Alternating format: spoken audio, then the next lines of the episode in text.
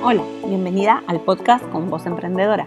Soy Noelia Dinuncio, una emprendedora autodidacta, inquieta y madre numerosa, creadora de este espacio para mujeres que buscan subirle el volumen a su propia voz. Una comunidad para encontrar nuestro propósito, aprender, inspirarnos, soñar y juntas liderar nuestras vidas. Sube el volumen, que empezamos. Hola, bienvenidas a este nuevo episodio del podcast con Voz Emprendedora. Como os habéis dado cuenta, esta temporada está siendo un poco más slow de lo habitual, pero no por eso menos intensa, menos inspiradora. Y como siempre, traigo aquí a una mujer que me acompañe, que para mí es ejemplo, mujer sabia, mujer salvaje, compañera, amiga, y que tiene mucho, mucho, mucho para aportarnos hoy. Así que Ali, bienvenida, muchas gracias por estar hoy aquí. Muchas gracias, Noé, por invitarme. Un placer estar aquí. Ali la conocí en la edición que hicimos juntas de Soy Personal Brander. Son de esas personas que no te dejan indiferente de ninguna manera. Y Ali tiene mucha trayectoria en el mundo digital, tiene muchos años de emprender, de acompañar a mujeres en distintos puntos de su vida, de distintas maneras. Y me gustaría, Ali, que te presentes tú y que nos cuentes bueno, esta pregunta tan, tan amplia y tan ambigua de mm. quién eres eh, o, bueno, lo que a ti te gustaría decir para presentarte. Vale, pues nada, soy Alicia Benita, actualmente soy consultora de marca personal con perspectiva de género, pero es verdad que, pues que mi emprendimiento no ha empezado en esta profesión. Todo empezó en 2014, bueno, en verdad empezó en 2011, que falleció mi madre con 55 años, y tenía 25, y yo en aquel entonces era educadora social, trabajaba en la Asociación Parkinson Madrid, lideraba grupos, estudiaba psicología, estudiaba coaching. Y cuando falleció mi madre, mi manera de afrontarlo fue seguir y trabajar más, estudiar más, hacer más, porque me daba mucho miedo parar, porque pensaba que si paraba me iba a romper. Entonces, nada, seguí con la vida hasta que en 2013-2014 empecé a tener desmayos. En principio era como que fuera eh, bajadas de tensión, mm, pero en verdad no tenían ningún sentido. No era ni tensión, ni azúcar, ni nada. Me hacían pruebas de todo tipo y no me pasaba nada. Y entonces me diagnosticaron depresión y ansiedad. Para mí eso fue un choque súper fuerte. como he dicho antes, estudiaba psicología, era coach, llevaba equipos, era como a mí esto no me puede pasar, porque yo tengo todas las herramientas para que no me pase. Bueno, finalmente, por hacer la historia corta, eh, me tuvieron que dar la baja y estuve un año de baja y en ese año, mm, la mitad del año me lo pasé luchando y la otra mitad ya pasé a aceptar que era lo que me estaba pasando. Tenía mucha resistencia. Y cuando empecé a aceptarlo, abrí un blog que se llamaba cuidandoenfemenino.com y ahí empecé a escribir empecé a escribir eh, mi experiencia con depresión como profesional de la salud, un poco con la necesidad de visibilizar que esto le podía pasar a cualquier persona, porque a mí misma, aun siendo coach educadora social, estando en tercero de psicología, me costó mucho aceptar que era una enfermedad y que, y que, no, y que no tenía excusa para no tenerla, o sea, que ser casi psicóloga no me prevenía de tener una entonces, bueno, escribía este blog como una parte de desahogo, básicamente, pero pronto como que el blog fue creciendo de manera natural y llegó un momento que dije, bueno, pues voy a hacer talleres de coaching para mujeres cuidadoras, porque yo había cuidado a mi madre y me había faltado en todo el proceso de cuidados y de fallecimiento y de duelo espacios donde hubiera mujeres jóvenes. Yo tenía 25 años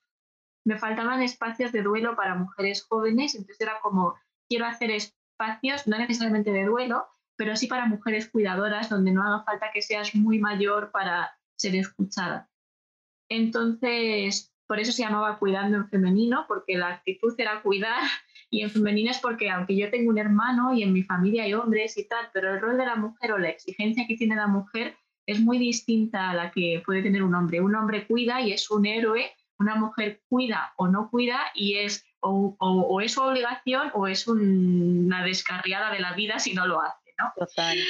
Eh, bueno, pues creé este proyecto dejé cuidando en eh, dejé, perdón, la Asociación Parkinson Madrid, porque para mí volver a trabajar con pacientes con Parkinson, cuando ya había cuidado a mi madre con esclerosis lateral, cuando yo tenía depresión, era muy difícil el seguir acompañando sus procesos, porque básicamente lo que yo hacía, yo era en esa organización coordinadora de voluntariado y tiempo libre, pero también llevaba grupos de ayuda mutua de pacientes jóvenes, de familiares, y de alguna manera tanto el ocio como el voluntariado, como los grupos de ayuda mutua, eran espacios para la vida, para querer seguir viviendo, para seguir apostando por la calidad de vida de los pacientes con Parkinson y sus familias.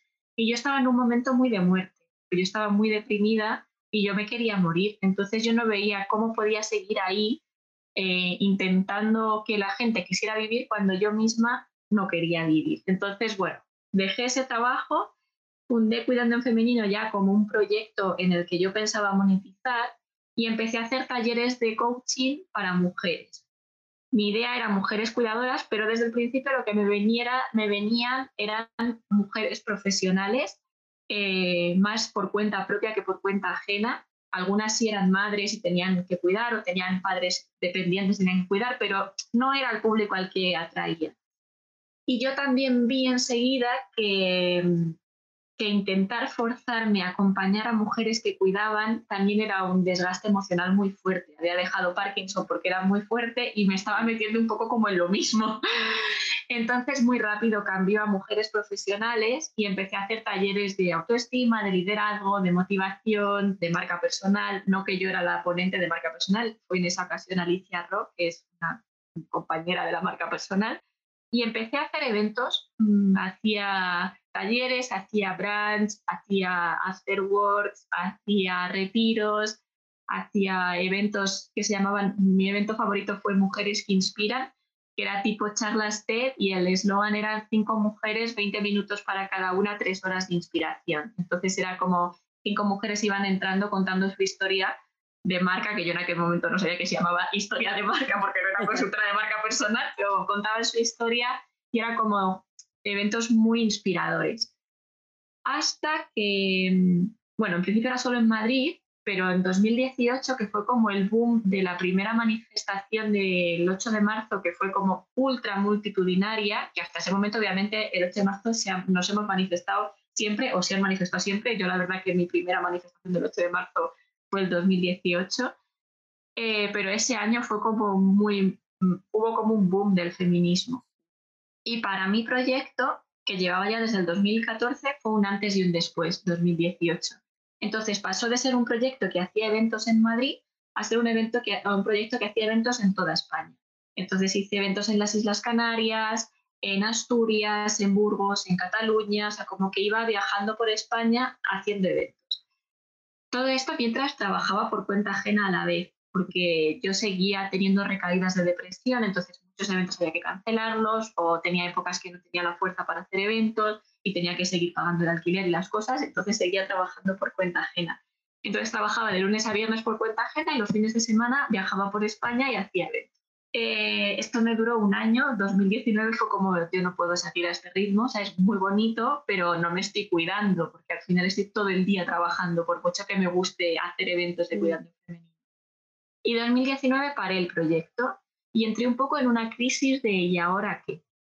En aquel verano eh, había ido a un vivencial de mujeres de Neus, que, bueno, el mundo de Neus era una cuenta, y sigue siendo una cuenta de Instagram, eh, liderada por Neus, que hacía vivenciales de mujeres en verano. Y ese fue un punto de inflexión también para mí. Fue una conexión con la sexualidad en femenino muy potente, con un montón, nunca había ido a un taller como tan, tan, tan potente. Venía de haber hecho un año de formación como facilitadora de círculos de mujeres y habíamos vivido muchas cosas con el cuerpo, con la respiración, con los tambores, con las canciones medicina, pero el, el vivencial fue como la guinda del pastel. Y ahí empecé a pensar qué poderoso era reconectar con tu sexualidad, porque yo salí, entré y salí de ese, ese fin de semana distinta. Sí me considero una persona sexual, muy sexual desde siempre, pero como que en ese fin de semana se había como expandido mi sexualidad. Y me interesó mucho y dije, vale, pues cuidando el femenino como que sentía que ya había terminado la etapa de eventos para mujeres profesionales y me quería especializar, especializar en sexología con perspectiva de género. Entonces me apunté al máster de sexología con perspectiva de género y a los dos meses o así me di cuenta que ese no era el camino.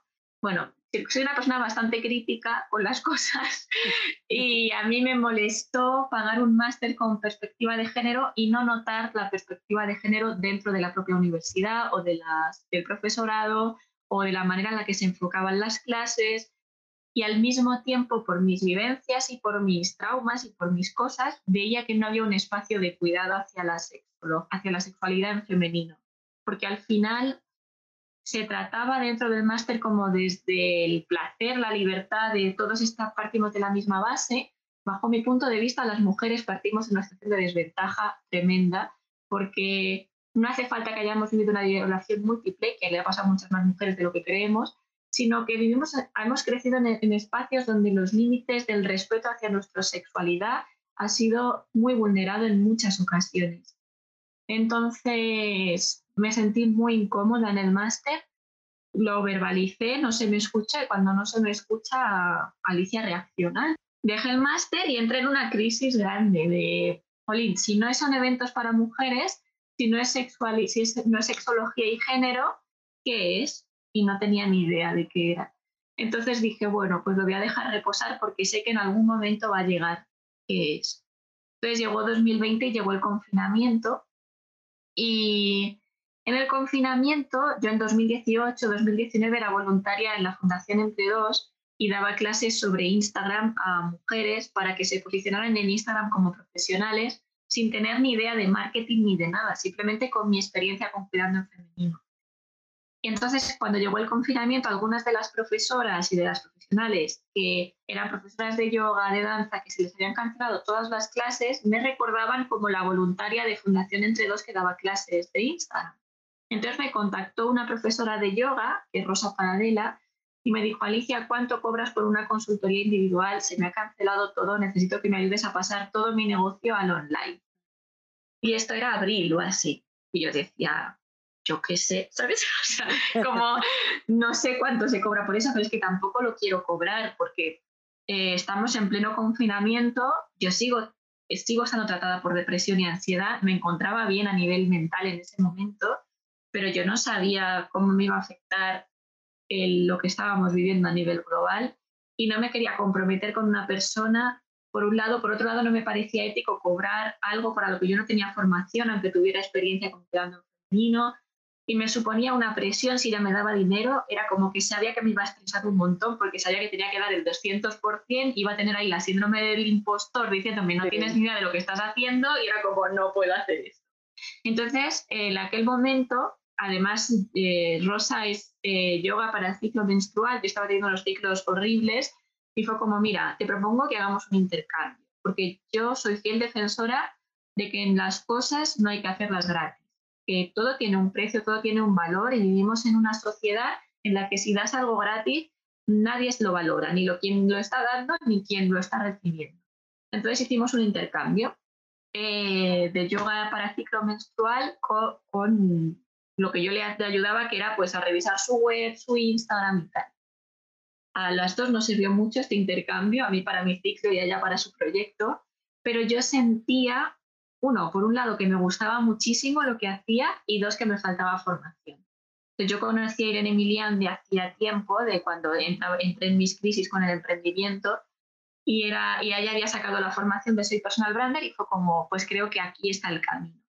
Me formé como personal brander y desde que terminamos la formación hasta que yo salí del armario de consultora de marca personal también pasaron meses, porque no me sentía tampoco del todo, era como sí me gusta, pero no quiero ser lo que veo en el mundillo del marketing digital. Tenía muy claro que no quería, no quería ciertas estrategias de marketing, no quería vender humo, no quería, no quería muchas cosas. Para mí era muy importante mantener la coherencia con cuidando entonces eso me llevó un tiempo también de reposo hasta que ya en octubre eh, dejé mi trabajo por cuenta ajena y decidí dar el salto. Es una historia interesante que yo la disfruto cada vez que la escucho, a pesar de que ya la conocía.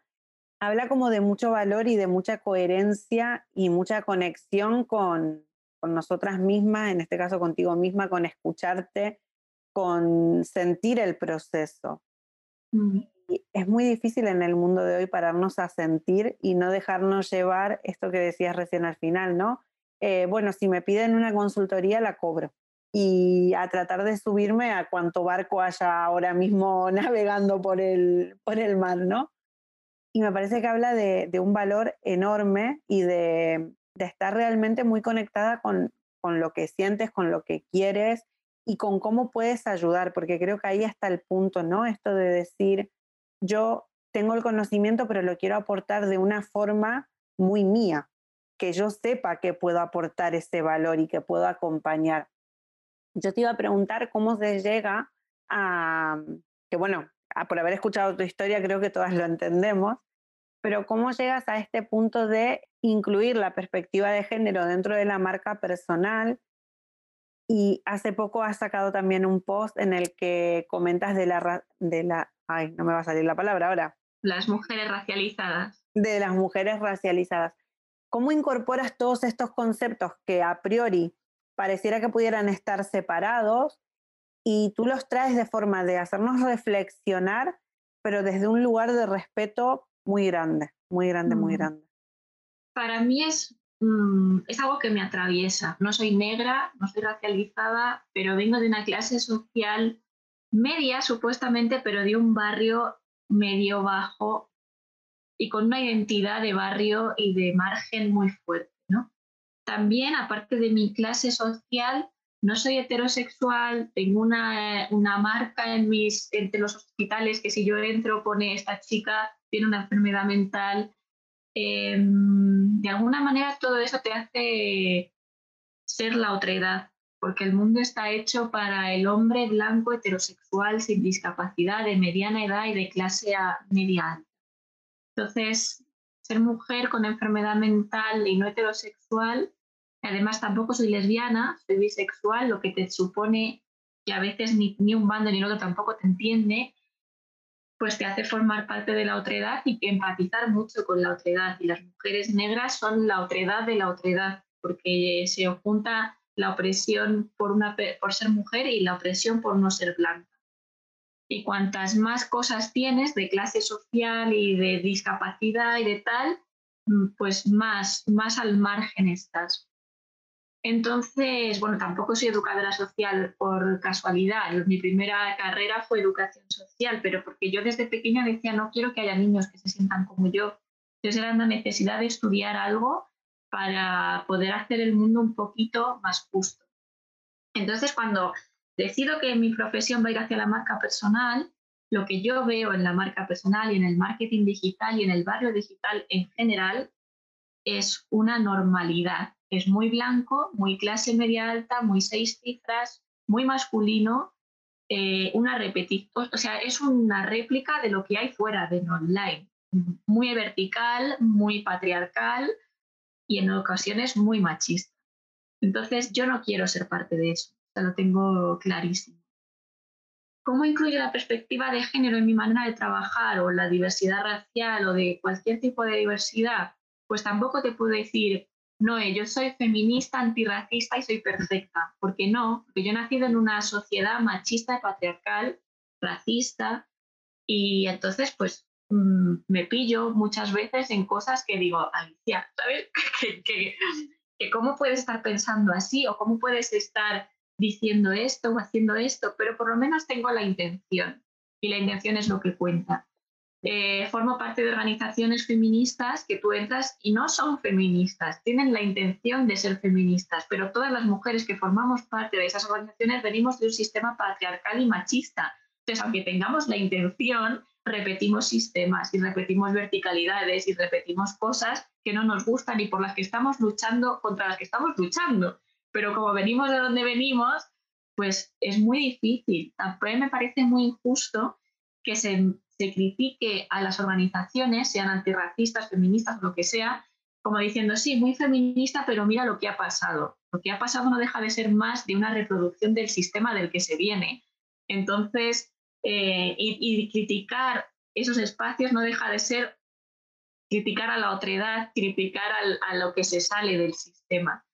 Entonces, yo formo parte de organizaciones feministas y ninguna de ellas es perfecta. Y en todas, o en la mayoría, he tenido conflictos porque no me callo, porque, porque a veces meto la pata, porque a veces también me, coloco en un lugar muy vertical, porque creo que yo tengo razón y tú no la tienes, y porque repetimos. Pero bueno, estamos aprendiendo.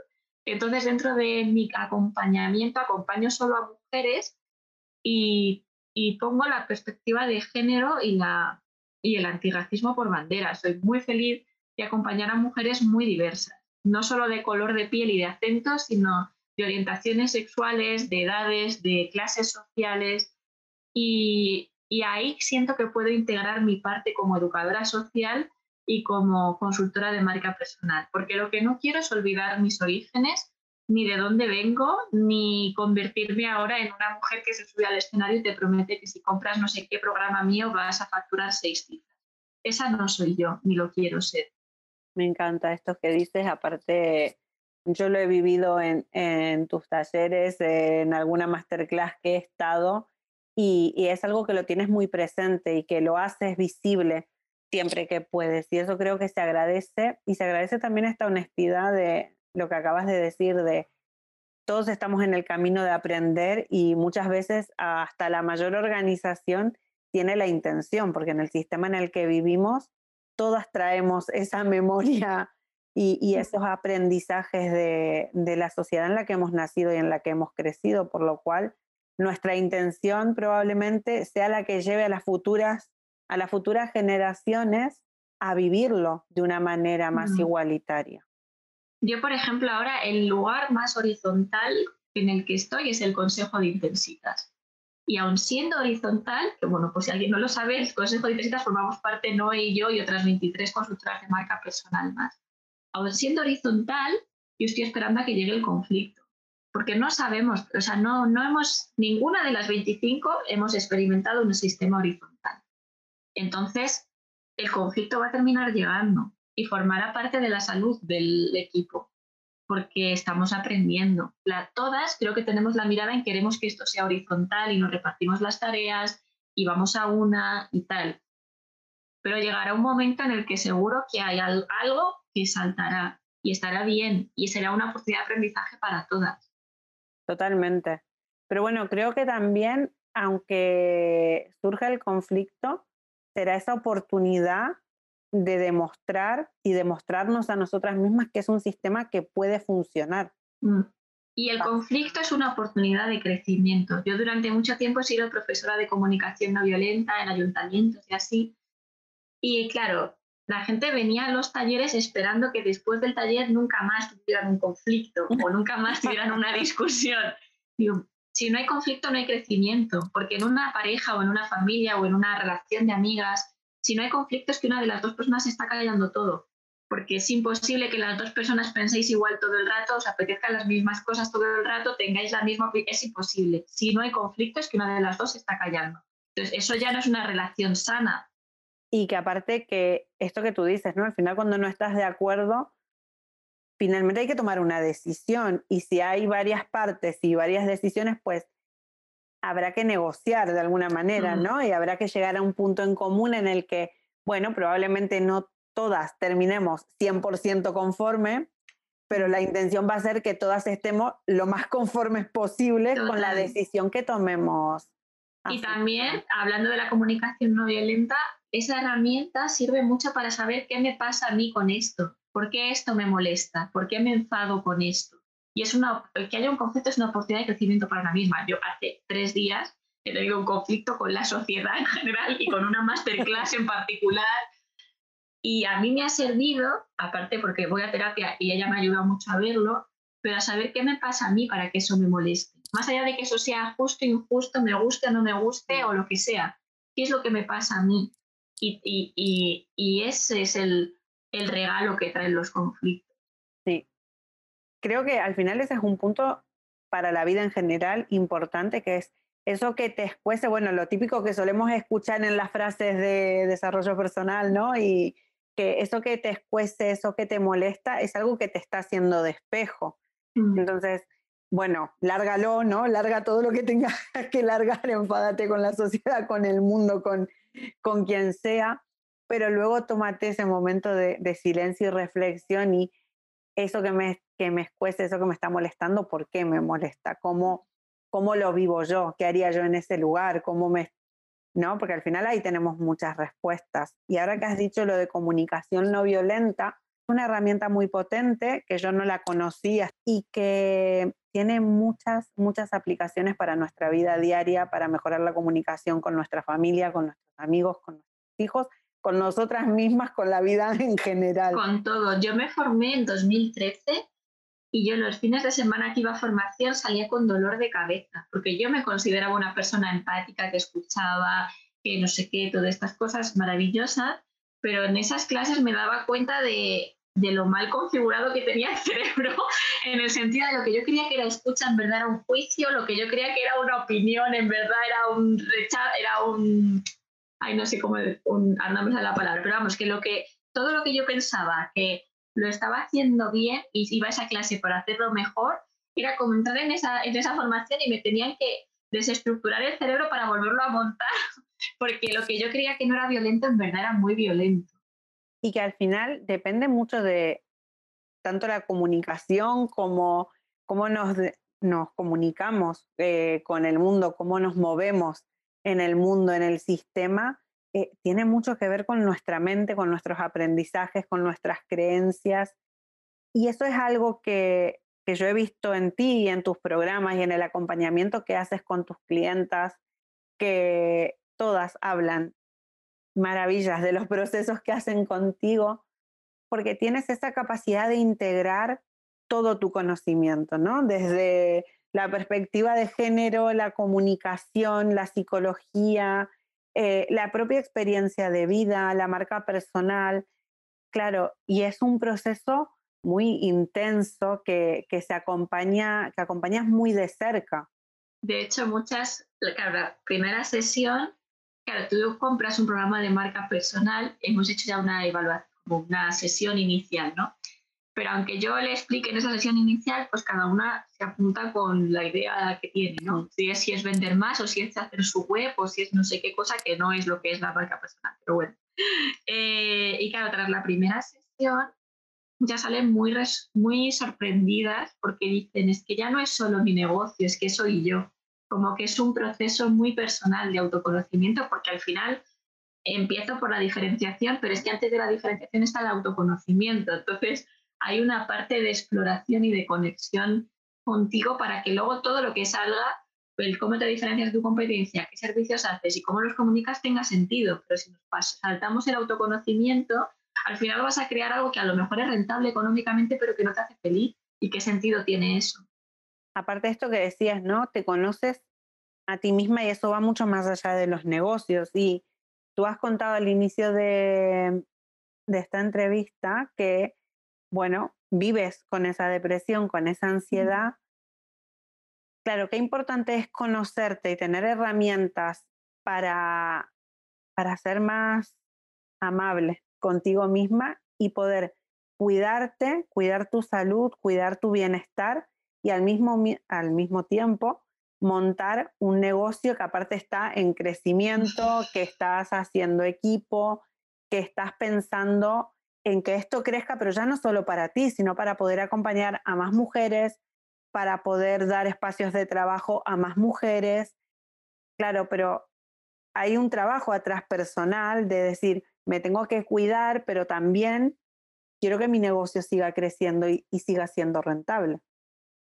Y ese, encontrar ese equilibrio es un camino difícil y hay muchas marcha atrás, marcha a un lado, vuelvo para adelante, porque mm, la depresión va muy unida a la ansiedad, son como primas hermanas, pero también en mi caso, y sé de muchas personas que tienen depresión, porque como llevo muchos años viviendo esto y pasa por todo tipo de terapias de grupo y tal, y conozco a muchas personas que tienen depresión, muchas de nosotras tenemos como unos extremos muy grandes. Entonces, o estamos profundamente deprimidas y no podemos con nuestra vida, o estamos en el polo opuesto y estamos profundamente activas y estamos dándolo todo, pero ese dándolo todo trae una resaca y esa es otra vez la depresión y es como un círculo muy vicioso. Yo estoy ahora mismo, ahora, 2021, en una fase en la que estoy intentando integrar estas dos energías, que para mí son muy fuertes y son muy agotadoras, las dos. O sea, la que estoy profundamente conectada con mi tristeza y mi dolor y no puedo salir de la cama, me agota porque es como tener un ruido en la cabeza todo el rato. Y la que estoy en expansión y en creación y en todos los araos también me agota, porque tampoco estoy conmigo. Eh, me gusta bastante más la de expansión que la de depresión, pero las dos, en, en, las dos no hay equilibrio. Es como una fuerza centrífuga súper fuerte en la depresión y una fuerza centrípeta súper fuerte en la, en la expansión, pero al final no hay una, un equilibrio para conmigo. Entonces, para mí, formar equipo es estar siendo parte de esa integración.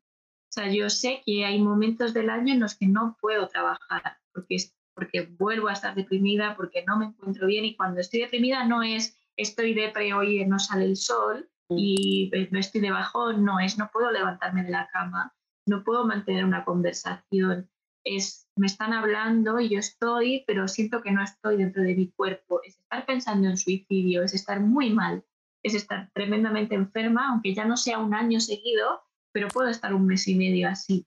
Entonces, mi manera fue, yo necesito ayuda porque no podré dar clases o no podré hacer acompañamientos que los he seguido haciendo, porque sí he podido seguir haciendo las sesiones individuales, pero solo hacía eso cuando he estado la última vez deprimida, ahora en noviembre, diciembre de 2020. Eh, pero bueno, no podré estar haciendo una masterclass, un lanzamiento, un no sé qué, sí puedo dar las sesiones, pero sé que mandar las facturas o cosas más como que requieren atención, en esos momentos es un, foco de ansiedad súper grande porque estoy sintiendo que no puedo, que, que mentalmente no puedo. Muchas veces le digo a mi psicóloga cuando estoy así, es que Silvia, yo ahora mismo pienso lento y me dice, no, ahora piensas normal, porque cuando estás, tú crees que estás bien, piensas demasiado rápido. Esto que decimos los extremos, ¿no? Al final es que no, no entendemos de punto medio y, y encontrar el equilibrio. Mm. Al final, yo creo que es la clave para, para todas, encontrar mm. el equilibrio. Y, y en tu caso, claro, lo vives de esta forma tan intensa, pues por la situación y porque tu realidad es la que es. Y para otra será otra realidad, encontrar el equilibrio entre los hijos y el trabajo. Para otras será encontrar el equilibrio entre una pareja demandante y el trabajo, entre el trabajo por cuenta ajena y el emprendimiento al final. Total, es encontrar el equilibrio. Y para encontrar el equilibrio creo que es fundamental pedir, pedir ayuda. Y por eso yo decidí crear equipo. Y crear equipo también con personas de confianza. Para mí era importante que supieran cuál es mi realidad. Porque si tú me conoces ahora, que es en esta entrevista, yo estoy en esta entrevista porque estoy bien si estuviera en fase de depresión no la estaría haciendo. Si tú me conoces ahora, no te crees que yo tengo épocas en las que no puedo hablar, en las que no puedo producir, en las que me cuesta levantarme de la cama para ducharme. Entonces, las personas con las que he contado de las tres, dos saben lo que hay y saben lo que necesito. Y la otra ya me encargué el primer día de decirle, me conoces así, pero va a haber esta otra Alicia que también soy yo y ahí es donde necesito que funciones como cuando funcionas cuando estoy al 100% y para mí contar con ellas es, son tres mujeres, son, es un regalo, porque es, es salud mental para mí, porque es saber que aunque yo no esté, ellas están y el proyecto sigue funcionando. La clave de, pedir ayuda, ¿no? Eso que tú has dicho también, que muchas veces queremos controlarlo todo, muchas veces queremos hacerlo todos nosotras y esperamos al punto en el que estamos desbordadas. Eso se lo escuché también decir a una compañera hace poco, ¿no? bueno, ya cuando crezca, pediré ayuda. Ya cuando no pueda más y no llegue a todo, pediré ayuda. Y, la clave está en hacerlo antes, en, mm. Antes de desbordarme, antes de comprometerme ¿no? a más cosas que, que por ahí es por donde viene. ¿no? Ya lo has vivido hace poco, estando con procesos, estando con clientas, y decir, no quiero que me vuelva a pasar, no quiero tener un momento de expansión, crear cosas nuevas, lanzar cosas nuevas, y luego tener que cancelarlo, luego tener que, bajarme, tener que encima enviar mensajes a la gente explicando por qué hay que cancelar. Mm. Y un poco adelantarnos a esto de, bueno, pido ayuda ahora que estoy bien, pido ayuda ahora que, que sé lo que quiero crear para en el momento que esté mal, tener esas personas de confianza que me estén sosteniendo y yo sentir esa tranquilidad de que mi negocio siga en pie. Total. Y ahora mismo, por ejemplo, estas tres mujeres, porque quien nos esté escuchando a lo mejor dice, sí, ella tiene tres porque ya tiene dinero para pagar a las tres, yo estoy empezando y no lo tengo. La realidad es que yo no tengo dinero para pagar a las tres y no las estoy pagando. Em, y digo esto con esta tranquilidad porque sé que no las estoy explotando. O sea, para mí vengo de donde vengo y de situaciones y para mí no es em, que trabajen gratis para mí porque me deprimo. No. Eh, yo ahora mismo estoy de lanzamiento y mi objetivo de facturación lo tengo claro. Entonces yo hablé con ellas y fue, este es el plan. Lo que yo te ofrezco es, te ofrezco formación, te ofrezco mm, la experiencia de acompañarme en este lanzamiento, que es mi primer lanzamiento, y si cumplimos el objetivo de facturación, te pagaré esto. Y si no, no podré pagarte. Pero las, las cuatro habremos aprendido algo porque yo tampoco habré ganado dinero. O sea, no. Y entonces también creo que en esto, y aquí me voy a meter en otro jardín, pero en el mundo del emprendimiento hay las dos polos, de no tengo dinero y no cuento con nadie porque no quiero abusar de nadie, y tengo un proyecto, tengo dinero o no tengo dinero, y me dedico a mm, pedir personas de prácticas o hacer supuestamente colaboraciones win-win y no sé qué, que al final lo que sirve es para aprovecharme de la gente. Y no le estoy ni dando dinero, ni aprendizaje, ni visibilidad, ni nada. Las dos cosas me parecen un error. Una me parece una falta de respeto para ti misma si no quieres ayuda y lo necesitas solo porque no tienes dinero, porque es como si tú no estás bien, tu negocio no va a estar bien. Y la otra me parece una falta de respeto hacia los demás, de, vale, por mi negocio, para que el mío esté bien, pues que todo el mundo trabaje gratis. Creo que hay un término medio que es la integridad y es el saber dónde estás y lo que puedes ofrecer y ser abierta y sincera con eso, porque quien tienes enfrente te dirá sí o no, pero con lo que hay, no vender humo que vendemos humo no solo a nuestras clientas, sino también a nuestros equipos. tengo otro, estoy formando otro equipo para la escuela de Marina Santo, que fue mi primera clienta y la estoy acompañando todo el proceso. Y claro, en su caso hemos tirado de la escuela de Project Manager Digital y de la escuela de asistentes virtuales y la sensación que tengo es que están acostumbradas a, hacer prácticas en cualquier circunstancia. Que cuando hablamos en la reunión de lo que ofrecemos, de lo que queremos, de cuál es nuestro compromiso, de cuál es nuestra ética, que no queremos que trabajen gratis, que ahora mismo no habrá dinero, pero le vamos a dar no sé qué formación y que pues, si conseguimos facturar, pues entonces se le pagará. Las caras, sin que digan grandes cosas, las caras son un cuadro. Digo, ¿por qué proyectos pasan estas personas que se acaban de formar? Con el te estoy haciendo el favor de tu vida porque haces prácticas. O sea, si venimos del sistema que venimos y cuando hemos salido a la universidad hemos hecho prácticas que servíamos café muchas personas y no, no se utilizaba nuestro, nuestro expertise o nuestro aprendizaje para que aprendiéramos, se nos utilizaba como sirvientas o como becarias o como hacer el trabajo que nadie quería hacer. En serio que en esta nueva era acuariana y no sé qué, y que somos tan eh, guays, feministas, sociales y no sé cuántas cosas más, estamos repitiendo exactamente lo mismo. Bueno, pero ahí habla mucho eh, de lo que tú decías al principio, al final es tu perspectiva, es como mm. tú aportas ¿no? a la sociedad desde tu lugar, desde tu entender una nueva filosofía de trabajo, una nueva filosofía de sociedad, una nueva forma de perspectiva de género y, eso hace la diferencia.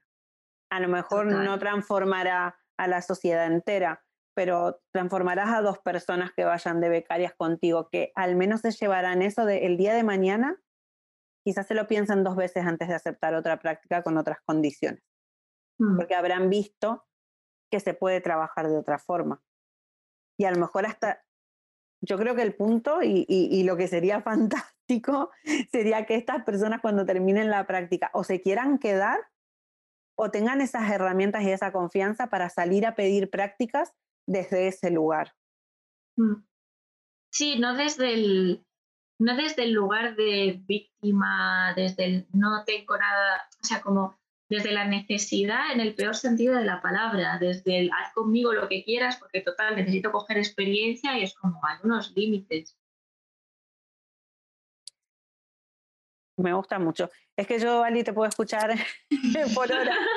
porque lo dije al principio, Ali es una mujer muy sabia de la que se aprende mucho y de la que aprendemos mucho eh, en el consejo, porque, bueno, por, por, lo que estáis viendo vosotras, por lo que estáis escuchando, es que se puede hablar desde un respeto, desde un lugar de, de integridad, de honestidad, de confianza y, y te aporta tanto a, tu vida. Es que yo no sé cómo lo estáis viviendo vosotras mientras lo estáis escuchando, pero es una persona maravillosa.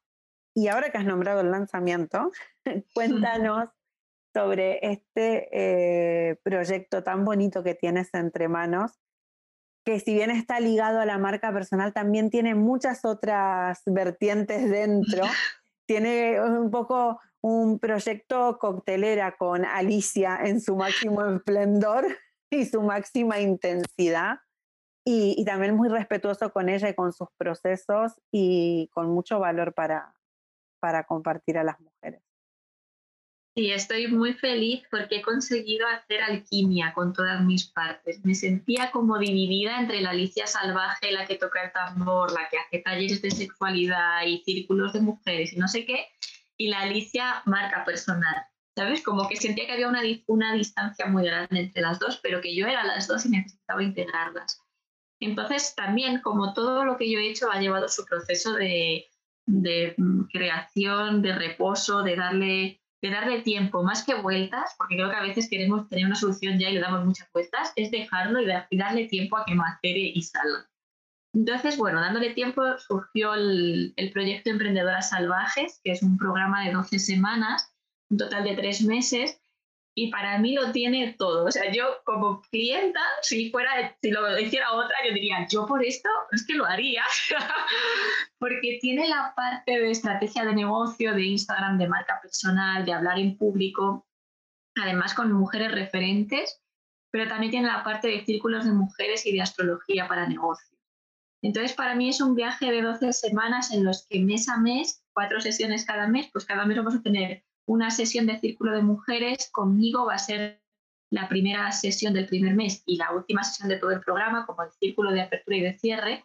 Y en el segundo mes vamos a tener un círculo muy especial con Simone Machado, que de nuevo es la necesidad de dar visibilidad a las mujeres no blancas. Eh, Simone Machado es brasileña, afrodescendiente, y ella, aparte de ser facilitadora de círculo de mujeres, es chamana, curandera, tiene una conexión con las ancestras brutal.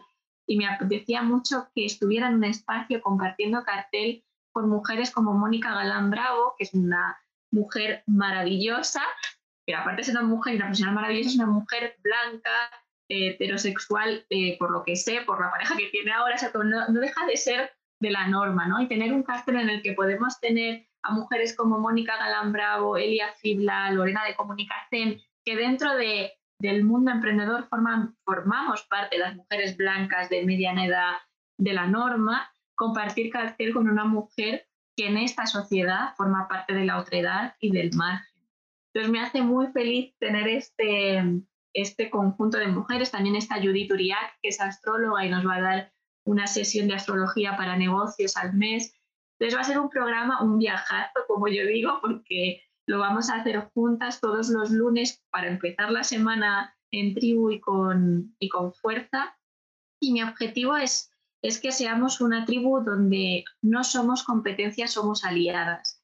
Y, y en esta tribu de aliadas, eh, aprender sobre marca personal, estrategia de negocio, Instagram, hablar en público, astrología y círculos de mujeres con una perspectiva feminista y donde teniendo los cuidados en el centro y el autocuidado en el centro.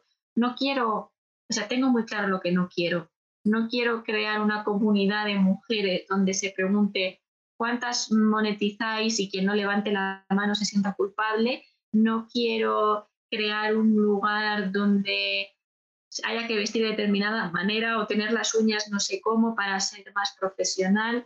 No quiero crear una membresía Mm, donde a mí me exija estar todos los meses creando contenido y no sea sostenible para mí y a las que se apunten sea un desbordamiento de, de, contenido y de no saber muy bien hasta cuándo ni cómo estar.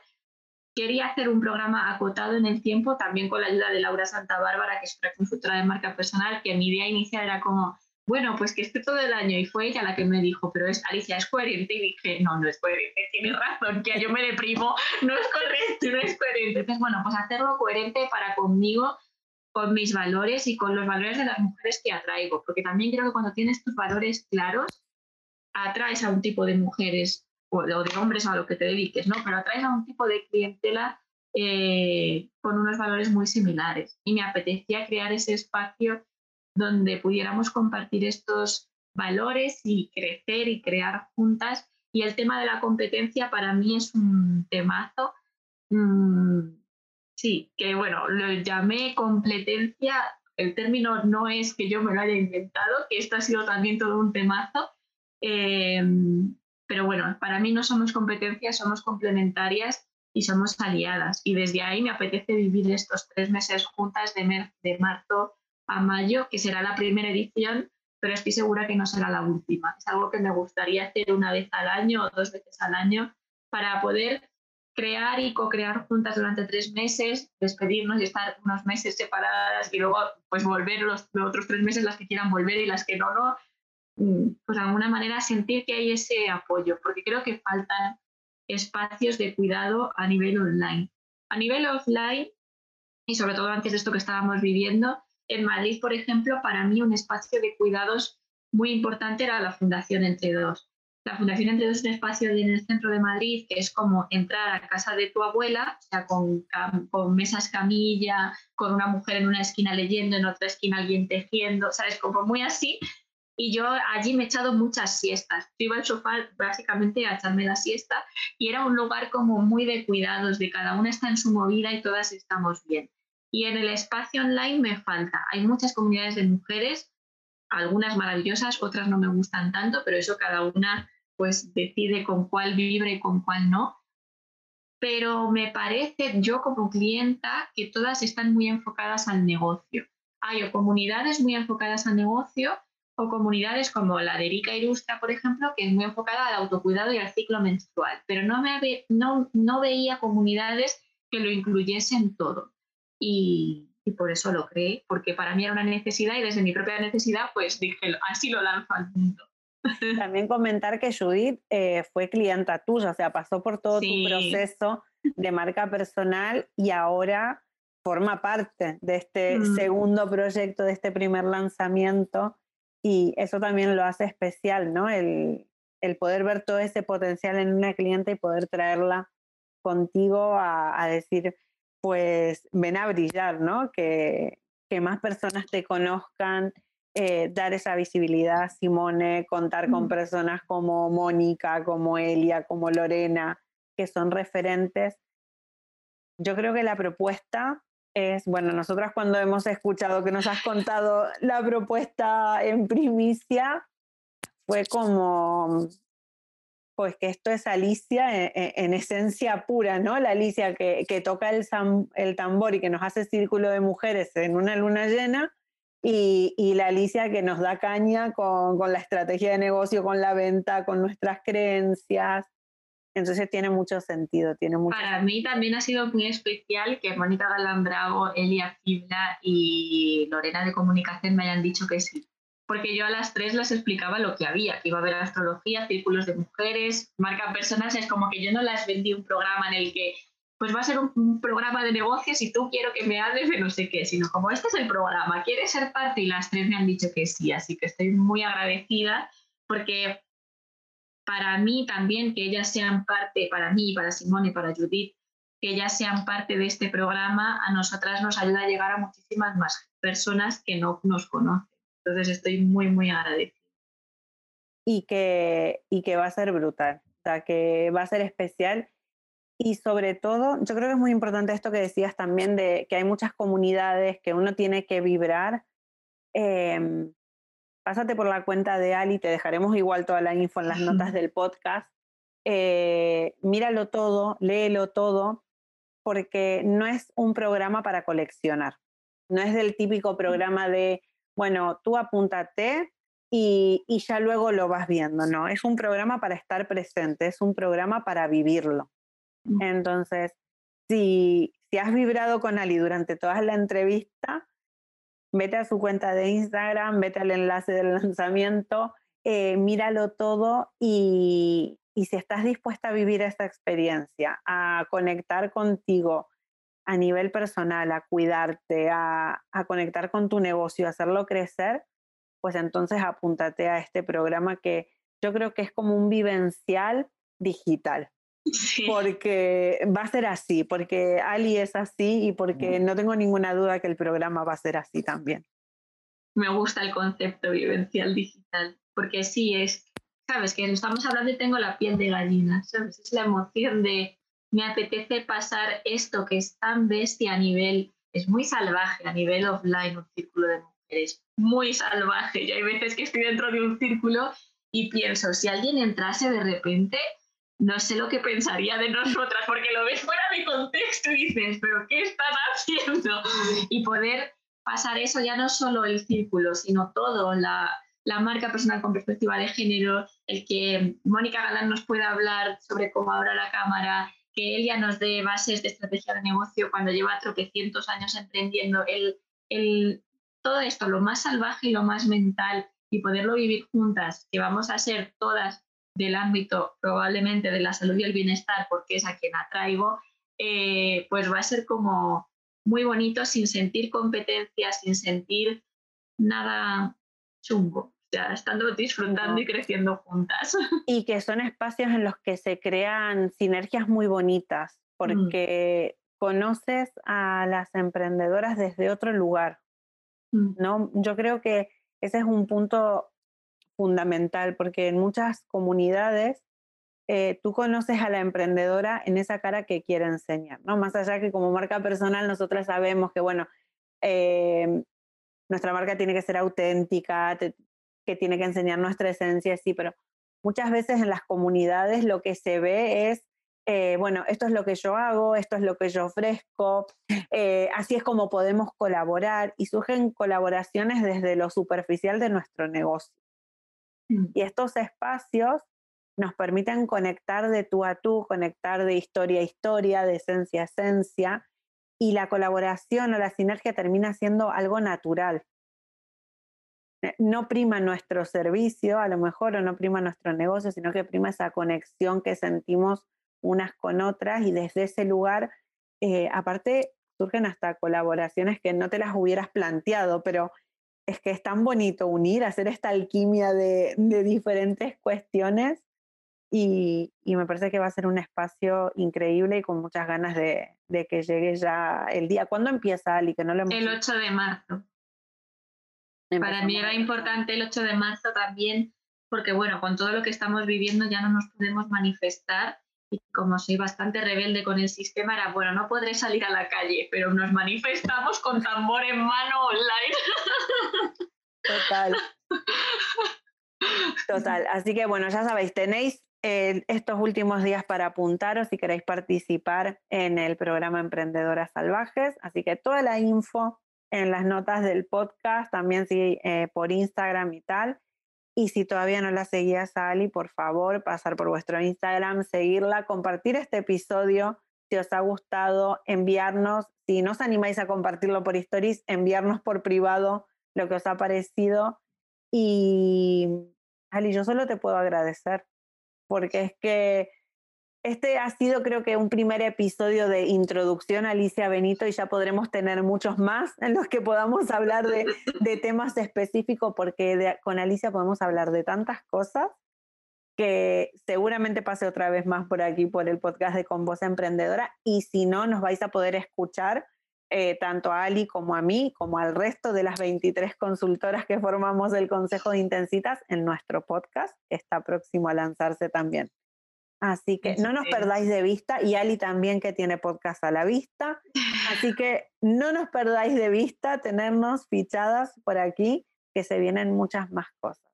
Y... Eso es. Y para las personas que nos estén escuchando, que sean parte de comunidades o que tengan sus propios podcasts, por favor entrevistad a emprendedoras racializadas. Existen y no las escuchamos. Solo se las escucha en los podcasts llevados por mujeres racializadas y, no, las lleva, no las entrevistamos porque no las conocemos. básicamente. Entonces, si decís, ah, me interesa este tema, sí que quiero apoyar esta causa, me podéis escribir por privado que os puedo pasar un montón de contactos de mujeres negras y mujeres racializadas que son emprendedoras y que tienen mucho que aportar, porque algo que hice el otro día fue un post sobre las mujeres racializadas y una compañera, Laura Santa Bárbara, me preguntó, pero ¿por qué tienes que justificar que Marina salga en tu vídeo? Digo, porque para mí es importante, porque creo que también en esta sociedad en general y en el barrio digital en particular, utilizamos la diferencia como marketing. Yo no quiero poner a una negra en la mesa, no quiero ser más cool mi marca porque tengo mujeres negras alrededor. No es una cuestión de marca, es una cuestión de derechos humanos. Y desde ahí es desde donde debemos colaborar, porque las mujeres, muchas, sabemos que estamos en desventaja porque vivimos la día que vivimos, pero nos cuesta ver que las mujeres negras están en más desventaja y que si somos, si nos tocan a una, nos tocan a todas, nos tocan a todas, también a las negras, también a las personas racializadas, también a las mujeres asiáticas, o sea, nos tocan a todas y tenemos espacios donde tenemos voz y emprendedoras somos muchas y muy diversas. Me encanta, me encanta este mensaje, Ali. Yo te iba a agradecer por tu tiempo, por, por este ratito juntas para compartir en este podcast. Y te voy a dejar para que te despidas tú, porque no sé si te ha quedado algo, si quieres decir algo más, si quieres agregar algo más. Eh, yo te dejo a ti para, para que hagas el cierre.